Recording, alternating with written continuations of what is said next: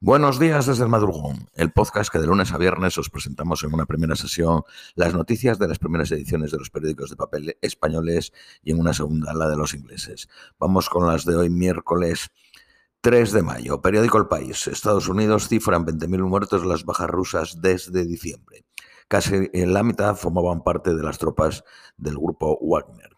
Washington dice que hay 80.000 heridos y que, los, y que la ofensiva de invierno de Putin ha fracasado.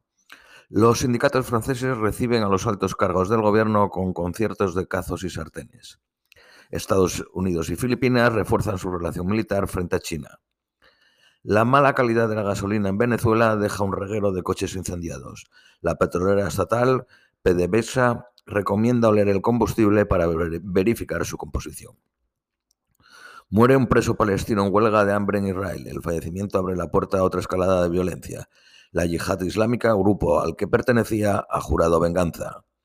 Los jesuitas suspenden de forma cautelar a antiguos responsables de la orden para investigar su relación con el sacerdote Alfonso Pedrajas, un pederasta confeso.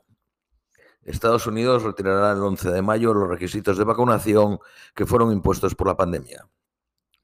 Florida aprueba tres leyes para eh, perfilar eh, que debe leerse en escuelas y bibliotecas y que prevén penas de hasta cinco años para profesores que usen textos vetados.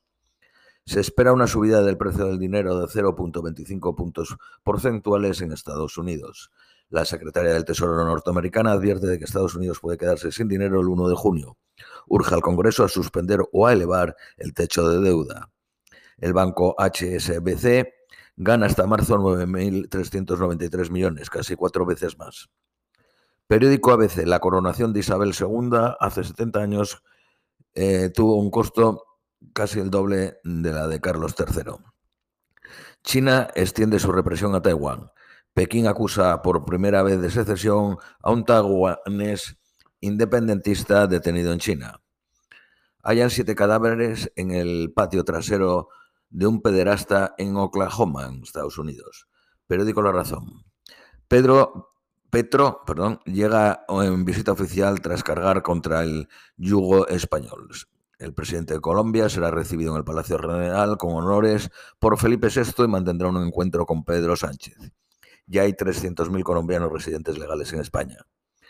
La inflación subió un 7% en la eurozona en abril. Periódico La Vanguardia. Los sindicatos franceses alargan la lucha a junio. El gobierno acusa a Mélenchon de complicidad con la violencia. El Pentágono envía a 1.500 soldados para reforzar la frontera eh, con México. Ejército y paramilitares han alcanzado una tregua de siete días en Sudán, del 4 al 11 de mayo. Periódico Cinco Días. IBM frenará contrataciones por ser cubierta con inteligencia artificial. Telefónica ficha al ex CEO de William Hill para su filial británica. Periódico El Economista. España graba las ganancias de capital seis puntos más que la Unión Europea. Levadura Madre abrirá 50 panaderías durante este año. Periódico El País.